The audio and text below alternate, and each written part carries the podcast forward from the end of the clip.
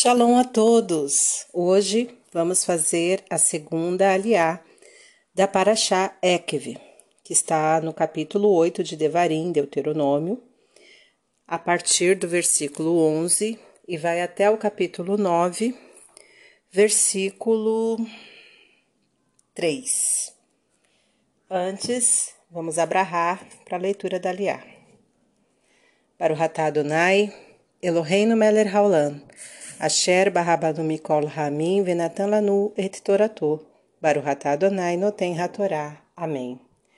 Bendito sejas tu, Adonai, nosso Elohim, Rei do Universo, que nos escolheste dentre todos os povos e nos deste a tua Torá. Bendito sejas tu, Adonai, que outorgas a Torá. Amém. Não se esqueçam de Adonai seu Elohim, deixando de obedecer suas mitzvot, às regras e aos regulamentos que hoje entrego.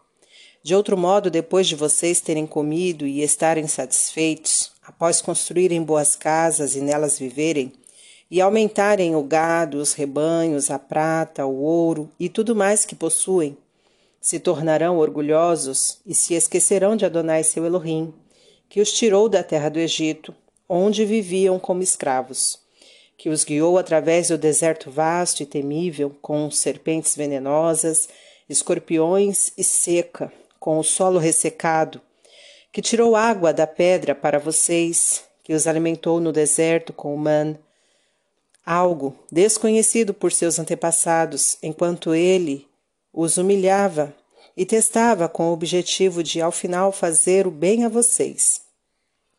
E pensarão em seu coração: meu poder e a força da minha mão me deram esta riqueza.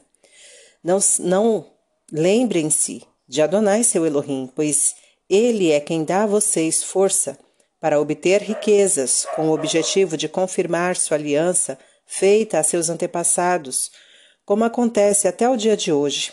Se vocês se esquecerem de Adonai seu Elohim, seguirem outros deuses, lhes servirem e os adorarem, eu os advirto de antemão que com certeza perecerão.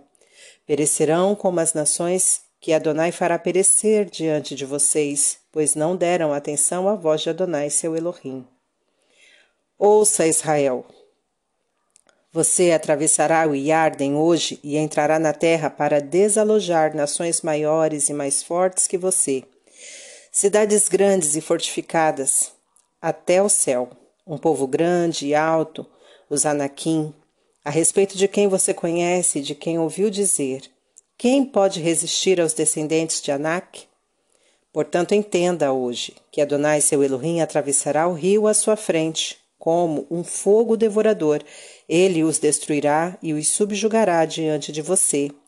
Assim, você os expulsará e os fará perecer com rapidez, como Adonai disse a você. Amém. Vamos à bênção posterior à leitura.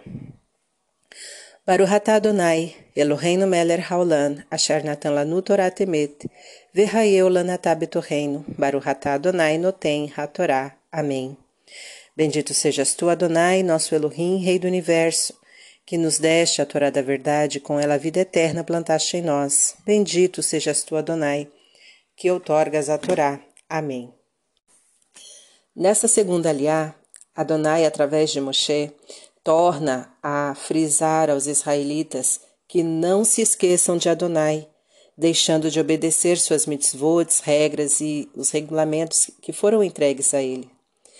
Que eles não se sintam orgulhosos ao tomarem posse da terra, achando que foi a sua própria mão e o seu próprio poder que os deram riquezas ele ressalta mais uma vez: lembrem-se de Adonai, seu Elohim, pois é ele que dá a vocês força para obter riquezas, com o objetivo de confirmar sua aliança feita aos antepassados.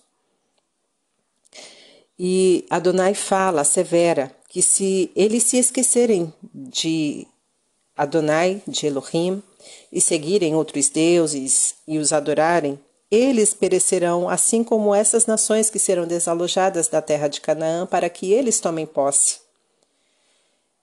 Eles estão ali, frente ao Iarden, prontos para entrar na terra. Mas, mais do que tomar posse da terra, o coração deles precisa entrar, estar entregues a Hashem, para que eles sejam sempre direcionados por Hashem, para que eles sempre tenham em seu coração a certeza de que não foi pela força deles, e sim pelo, pelo braço forte de Adonai Elohim que eles possuíram e tomaram posse daquela terra.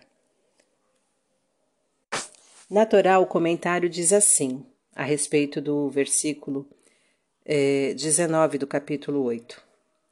O fato de se esquecer de Adonai já significa adoração a outros deuses, de deuses ocultos das forças do mal que penetram ali onde o bem se acha esquecido. O homem tem uma necessidade interna, um impulso que brota do fundo de sua alma, um verdadeiro instinto que o impele a crer e a reconhecer o poder divino.